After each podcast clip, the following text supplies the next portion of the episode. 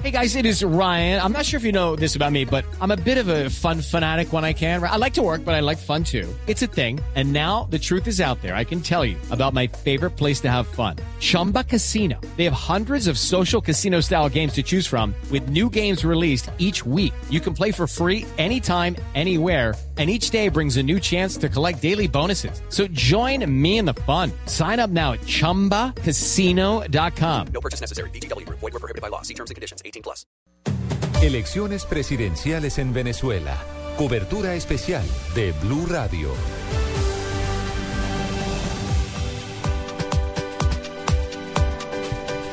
Siete y siete minutos de la mañana. Bueno, elecciones en Venezuela. ¿Qué tanto nos afectan a los colombianos? ¿Nos afectan esas elecciones? Pues por supuesto, somos países eh, vecinos. La situación está, o por lo menos la contienda, parece estar muy reñida. Allá se encuentra nuestro enviado especial, Ricardo Espina. Ricardo, muy buenos días. Hola María Clara, buenos días. Un saludo para todos los oyentes de Blue Jeans. Muy reñida la cosa aquí. Bueno, no, pero Ricardo, ¿ya desayunó Ricardo? No, son las ¿Arepita venezolana? Siete todavía no, todavía no, no hemos podido bajar a desayunar. Ay, además sí que, además que quiero decirle que bueno, aquí, aquí tenemos todos los productos en el sitio donde nos encontramos, pero Mm. la gente no tiene acceso a todos los productos. Sí, es la verdad. sí, la gente cierto. no tiene la canasta básica garantizada Mm. y hoy están recorriendo las calles de Caracas muchas personas buscando supermercados donde puedan encontrar los productos porque hay cosas que no aparecen. No, además Hay- básicas, ¿no? Arroz, el arroz. azúcar. No hay arroz. Calcule Sí, usted que en. Colombia no hubiera arroz. No, eso sí, aquí, con ese espíritu de chinos que tenemos. ¿Ah? No, y- y eso es una situación difícil. Un poco la gente se ha acostumbrado a eso, ¿sabe? Es, es increíble. Dicen, no, nos toca buscar en cuatro o cinco supermercados. Hay un voz a voz muy curioso entre las amas de casa que se llaman a decirse, pilas que en tal barrio encontré queso, pilas que en tal barrio encontré papel higiénico, ojo que en tal supermercado hay azúcar. Y todo el mundo corra, pues. Y nos parece increíble porque no estamos acostumbrados a una cuestión de esas. En Colombia están todos los productos garantizados. ¿Eso sabe por qué pasa? Porque aquí los productos de la canasta familiar tienen control de precios. No pueden especular con esos costos. Entonces no les conviene tenerlos a, a los, a los grandes distribuidores en grandes cantidades en, en las alacenas y en eh, las vitrinas y en los mostradores. Y por eso muchos se quedan o en el mercado de los especuladores o se van para Colombia y entran de contrabando y se venden en Valledupar, se venden en Cúcuta, se venden en Riohacha, en Maicao, en toda la zona fronteriza. Y aquí la gente en serio está sufriendo por esa situación. Pero Ricardo, eh, ¿eso es en algunos sectores o hay o en todos los sectores definitivamente? O sea, No, se, se agota y hay cosas que definitivamente se encuentran en algunos lugares o en todos los lugares es escaso. No es increíble porque estábamos, eh, hicimos un, un trabajo de reportería hace dos días en un sector de aquí de Caracas que se llama La Castellana. Es un sector de personas de estrato medio alto donde supuestamente tendría garantizadas las cosas. No hay. Nos mostraba el administrador un- uno de los una de las de las vitrinas y uno de los mostradores y una de las góndolas donde supuestamente están los productos y está vacía completamente. Acaba de llegar la harina pan, que eso aquí es el producto nacional porque como decía Mara Clara, hacen arepa para todo, para el desayuno, Uy, para el almuerzo, delicia. para la comida. Bueno, hay arepa y cachapa, ya le cuento cuál es la diferencia. ¿Qué? Pero aquí, aquí Ah. hacen aquí hacen todo el tiempo arepas y no había harina para hacer arepas. Imagínese el desespero del venezolano. Uy, claro. Y Sin arepa y eso- sin arroz. No, eso es como, como un paisa sin frijoles. No, es, es- es- esa situación. Y lo que pasa es que, le- les digo, se, se tienden a acostumbrar a eso, pero va a llegar un momento en el que la gente diga no más. Claro. Y eso, y eso puede suceder pronto porque además de todo, el Bolívar ha perdido una gran cantidad de su valor por las dos devaluaciones que ha hecho en los últimos 100 días Nicolás Maduro y por lo que está pasando con los precios internacionales del petróleo, que es un asunto macroeconómico que le puede empezar a cobrar factura a este país. Pero en serio, en toda Caracas hay desabastecimiento. No solamente es, podríamos pensarlo en los sectores populares, que incluso pueden tener más productos, ¿saben? Porque allí están los mercados del gobierno, que aquí se llaman Mercal. En el Mercal llega de todo porque el gobierno lo hace llegar. En pequeñas cantidades, pero llegan, llegan. Pero en la castellana, por ejemplo, les digo, no había muchos productos. Estaba vacío y eso me llamó muchísimo la atención. La zona de, de los productos de aseo. No hay shampoo, no hay jabón, no hay papel higiénico. No hay nada. Oiga, no, y, pero entonces... Ricardo, Ricardo no tiene rimadero en este momento. No, no, pero, Ricardo, en ese, en ese panorama que usted describe, son los, digamos, es el panorama típico de cuando inicia en cualquier parte del mundo fuertes enfrentamientos civiles. ¿Cree usted que podría colapsar la situación, que los venezolanos podrían volverse eh, violentos frente a este problema de desabastecimiento y la polarización política? Natalia, lo que pasa es que, como le digo, la gente tiende a acostumbrarse a eso. Desde cuando estaba vivo Hugo Chávez, le estoy diciendo que hace por lo menos un año y medio se está hablando del desabastecimiento de algunos productos por ese control de precios. La economía no ha sido manejada de la manera más adecuada. Es una economía centrada únicamente en la producción petrolera y eso, por supuesto, acaba con la industria, acaba con el agro, acaba con otros sectores. Dependen del petróleo y el petróleo tampoco está siendo bien manejado y eso incide directamente con los productos y la forma en que empiezan a controlar las cosas. Aquí eh, hay un- otra cuestión muy seria y es que el dólar eh, tiene dos, dos precios, el dólar oficial y el dólar paralelo. Aquí todo el mundo negocia con el dólar paralelo que está disparado. ¿Por qué? Porque aquí también está controlado la cantidad de dólares que puede tener cada persona. En Colombia usted puede tener los dólares que quiera. Ah, pues aquí sí. no. Aquí tiene que tener anualmente, son cerca de dos mil dólares los que usted puede tener legalmente. Y aquí la gente viaja mucho a Miami. Aquí lo- los caraqueños sobre todo quieren pasar eh, temporadas en, en Miami, van a comprar cosas y vuelven y para eso necesitan dólares. Entonces, como necesitan dólares, compran muchísimos dólares y eso dispara el precio. Eso también genera un grave problema a la economía venezolana. No sé, respondiendo a Natalia, si, si en algún momento pronto esto vaya a generar un estallido social, pero el ABC, el diario español, obviamente es opositor a Nicolás Maduro y a Hugo Chávez, reveló esta semana un, un documento económico interno de la, de la campaña de Maduro diciendo que Venezuela estaba a puertas de una bomba atómica social. Y, y pues lo que se espera son los resultados de mañana. Si mañana gana Nicolás Maduro, habrá, digamos que una tensa calma, alegría, celebración, pero el lunes la realidad será otra. Y va a ser muy difícil la situación. Si gana Capriles, no quiero ni contarles, porque quedan por hecho que va a ganar eh, Maduro, Nicolás Maduro. claro. sí, y no sabemos cómo vayan a reaccionar los chavistas que... que en complique, que son, complique. en algunos, son, algunos son muy radicales. Pero ¿sabe qué, y Ricardo? puede, puede complicarse la situación. Eh, Sí, lo que, lo que se dice muchísimo, por lo menos por parte de los analistas internacionales económicos o, quienes manejan economía, es que es preferible que gane Maduro, que se acabe de hundir Venezuela, que salga de todo eso y que ya lo cojan después para volverlo a levantar. El problema que está a puertas de una crisis económica peor de la que está viviendo, o sea, ya de llegar y tocar fondo, y que pues mejor que Capriles se quede quieto y se guarde para cuando ya haya que salir realmente a, a presidir un país con, con eh, como rehacerlo, digámoslo así. Esa fue una disyuntiva que tuvo Capriles cuando aceptó esta nueva candidatura presidencial, porque decían, ¿para qué se va a meter usted en este lío? ¿Para qué la oposición va a jugar en unas elecciones que, primero, según dicen, no tienen garantías suficientes? Y segundo, pues van a entregar un país eh, con muchas dificultades. Aquí el problema, María Clara, es que si la oposición no juega, le podría pasar lo que ya sucedió hace algunos años, en el 2005, cuando fueron a las elecciones para la Asamblea Nacional, que es el Congreso de este país, la oposición no fue y dejó en manos del chavismo todo el Congreso. Y en ese periodo la revolución bolivariana se radicalizó y Hugo Chávez pudo hacer todas las reformas que quería hacer. Y muchas de ellas no han dado los resultados esperados y tienen al país como está. Entonces la oposición dijo, no podemos ser irresponsables tampoco con el país. Sí. Por lo menos dejamos constancia histórica de que intentamos Mm. retomar el rumbo en un momento que no sabemos si es o no demasiado tarde. Yo quiero darles un indicador de- del costo de vida aquí en Venezuela. A ver. Una Coca-Cola que en Bogotá puede estar costando, no sé, dos mil pesos, Tito. 1800, ¿por qué me pregunta a mí? Sí, pues yo no tomo, yo, No, yo- no, se la pasa salir pegado por el a la pasillo, máquina a la de Coca-Cola aquí.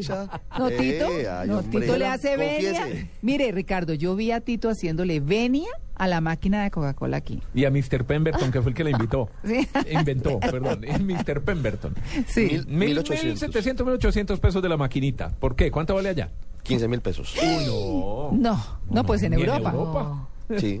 Así está la inflación. Ni aquí. siquiera. Aquí está la inflación de esa forma. Es, es- es muy costosa la vida, es muy caro vivir en Caracas. Uy, no, no, no. Entonces, pues eso, eso es algo que no sé hasta cuándo se sostenga, porque ya han hecho dos devaluaciones y lo que están prometiendo los candidatos en campaña es algo que a nosotros nos parece absurdo. Tal vez en los 80s y en los 90s mm, en Colombia se, se llegaron a manejar aumentos salariales de, de, esa, de esa magnitud o cercanos, pero nos parecen absurdos. Capriles habla de un aumento de sueldo, ¿sabe de cuánto? Ah, de 40. 40%. Sí, no. 40% Sí, no, para el que- lunes, para el lunes. Sí, no, no, no. Y Nicolás Maduro habla del 45%. Eso es como al mejor postor. Pero lo que, lo que uno traduce pero, ¿cómo van a hacer? Pero ¿cómo van a hacer? Si los dos prometen, el uno el 40 y el otro el 45, lo van a tener que subir de todas maneras. Claro. No, es que, es ¿y que lo necesitan subir porque, ¿sabe por qué? Porque es que las devaluaciones han generado una pérdida de poder adquisitivo Claro. impresionante de los venezolanos. No hay consumo porque la gente no tiene cómo. Se devalúa el bolívar, entonces no tienen cómo, tienen que aumentar el sueldo y eso vale una plata importante, muy importante para las finanzas. Ricardo. Imagínese usted con una empresa no hay que subirle el 40% a todo el personal. pero por favor, no, es que es que Que como eso fluctúa en, en- en- también frente a la inflación, Tito, y frente a todo esto, Claro. entonces pues aquí la inflación es de como del 30%. 30%. En Colombia la inflación de cuánto está? Está Bueno, en un dígito. sí, Recordemos poquito. que hace unos 15 años Sí, en Colombia en estábamos Colombia por ese pasó, estilo, ¿no? recuerde, exacto, entonces, recuerdo un todo- aumento de todo sueldo sube. del 26%. Exac- Exactamente. Entonces, eh, nos parece en este momento algo 26. absurdo, pero, pero eso está pasando aquí porque hay mucha inflación, eh, los Ricardo. dólares se están rapando en las calles. pero estamos bien de viáticos, ¿cierto? Eh, todavía, sí. Estamos diciendo aquí, en- pues un poco en chiste, ojalá no, no se compliquen las cosas, pero si gana Capriles, Ah. nos pueden estar enviando otra maleta con ropa, nos pueden estar enviando Uy, cositas Dios mío. desde Bogotá porque no sabemos qué vaya a pasar. Bueno, pero, Pero, pero, pero esa es un poco la, no sé, me parece a mí que no soy ningún experto, pero esa es un poquito la pregunta, por lo menos que me hago yo. Todo el mundo da por hecho que va a ganar Maduro, ¿cierto? Ah. ¿Qué, ¿Qué tal que hubiera esa sorpresa y que quedara Capriles? ¿Qué pasa Que de no ahí es tan adelante? descabellado. Bueno, descabellado no, Que ¿qué no es pasaría? tan que, sí, descabellado, por eso, que sí, descabellado sí. no, Ah. ¿qué ¿Qué pasaría? pasaría? Es que, es que lo dejarán trabajar, ¿cierto? ¿Qué pasa con el ejército? no, esas milicias, Por además, ejemplo, mire, hay una, hay una, ve- venga, Ricardo, la misma ah, gente, lo que estaba diciendo Ricardo ahora, no sé, un levantamiento popular porque, porque adoran a, a Chávez. algo que me estaba, eh, eh, ahora que usted menciona, Tito, que hace mención de todas esas cosas, me acuerda de algo que infortunadamente no pudimos tener hoy a Jairo Libreros, que habíamos quedado de hacer un análisis de este tema de Venezuela, pero él dice que sube Maduro al poder, pero que Diosdado Cabello le hace golpe de Estado, porque Diosdado no se va a quedar, mm, primero, quiere el poder, no se va a quedar con las ganas de ser presidente, y no solamente porque Chávez haya señalado a dedo a Maduro, pues las cosas tienen que ser así. Porque Maduro, en el manejo de la campaña, está demostrando que no es como el ideal para manejar el país. Y Cabello tiene más educación, el ejército lo maneja él. Mm.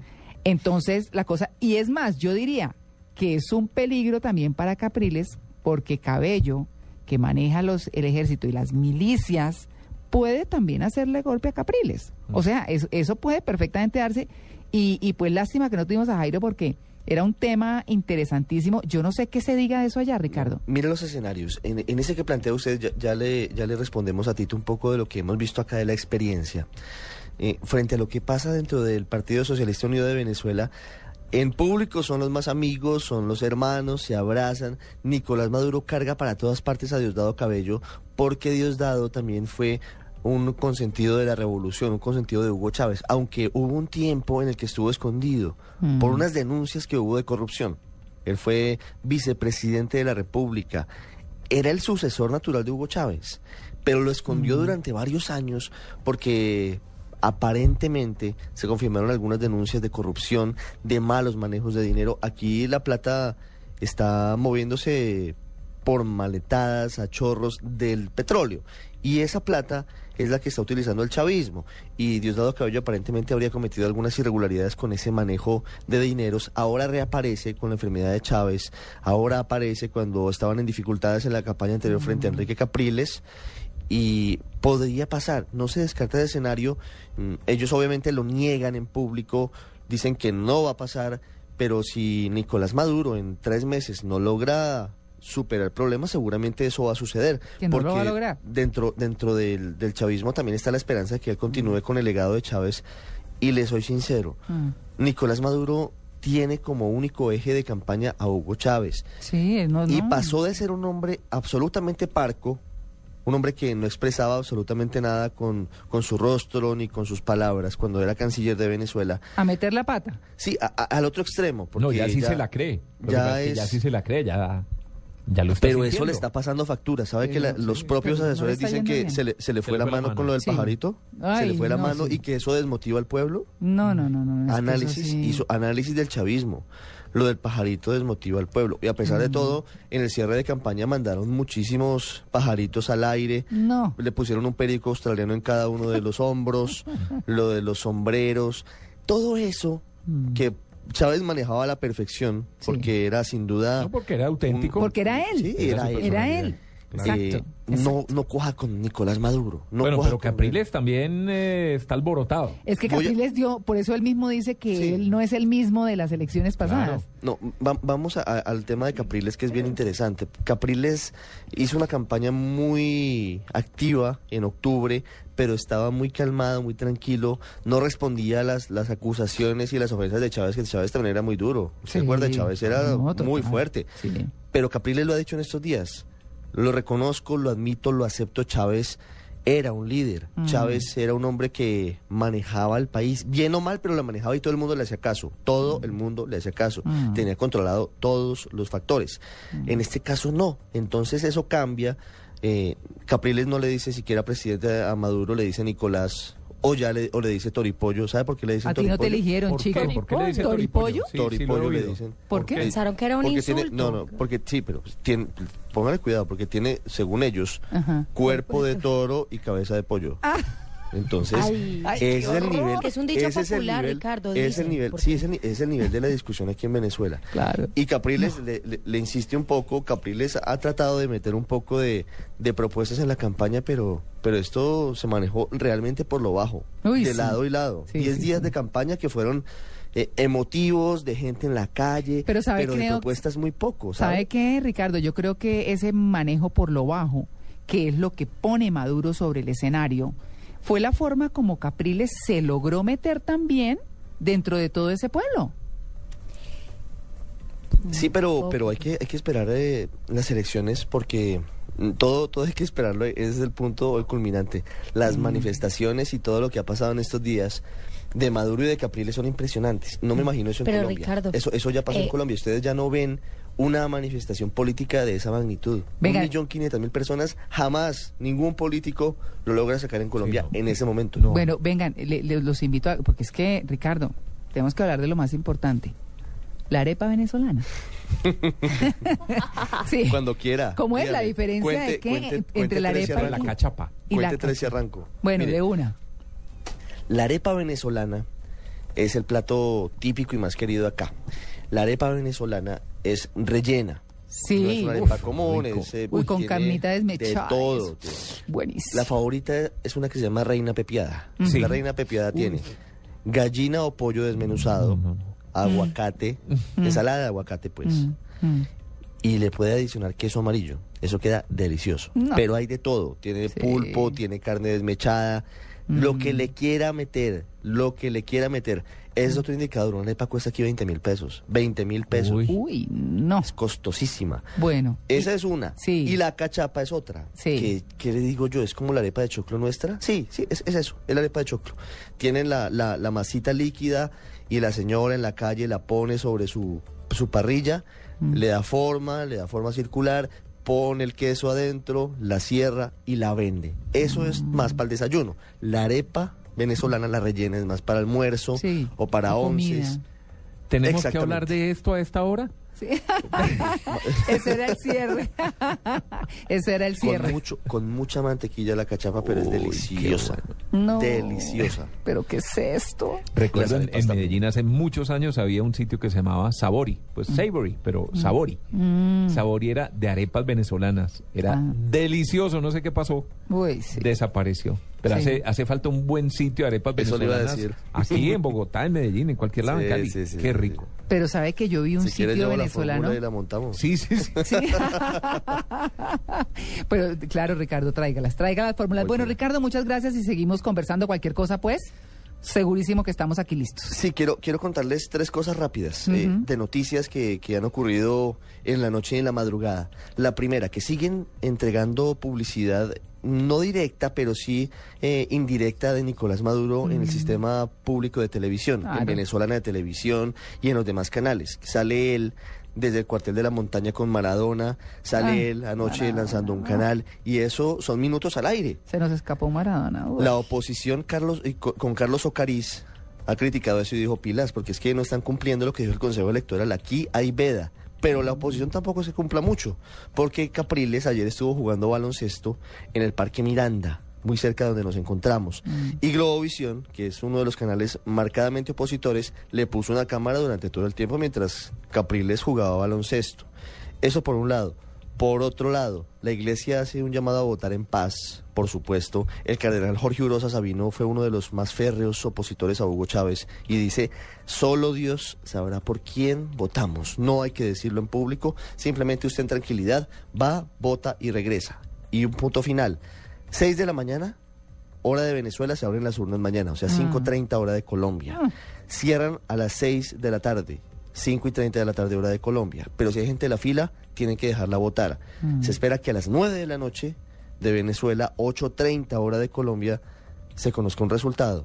Y de allí esperamos y ver- miraremos el futuro de este país. No, estaremos súper pendientes mañana entonces, Ricardo, y vamos a hablar desde muy temprano para ver cómo amanece Venezuela y cómo inicia ese proceso de votación y de elección del nuevo presidente. Tráigame una chinoto. Todavía existe, ¿sabe?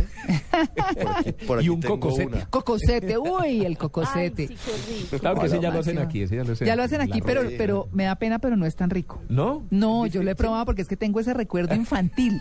Ese es un- el otro día viene un semáforo, un cocosete, y yo un cocosete. Y hacía muchos años que no me comía un cocosete. Pero lo máximo, pero no, no sé, me parece que... mm, La chinoto es una gaseosa, tal vez como la Sprite, Tito. Sí, sí, limonada, ¿no? sí, Sí, sí, sí. Hay de todo. Porque yo creo que yo creo que los, los nuevos las nuevas generaciones no recuerdan la chinoto. A nosotros, nos llegaba de contrabando. Sí, era obligatorio. No, hasta Bucaramanga llegaban Cúcuta, cosas. claro, Cúcuta, claro, total. No, mejor dicho. Mire, no hablemos más que estamos sin desayuno. Ricardo, muchas gracias.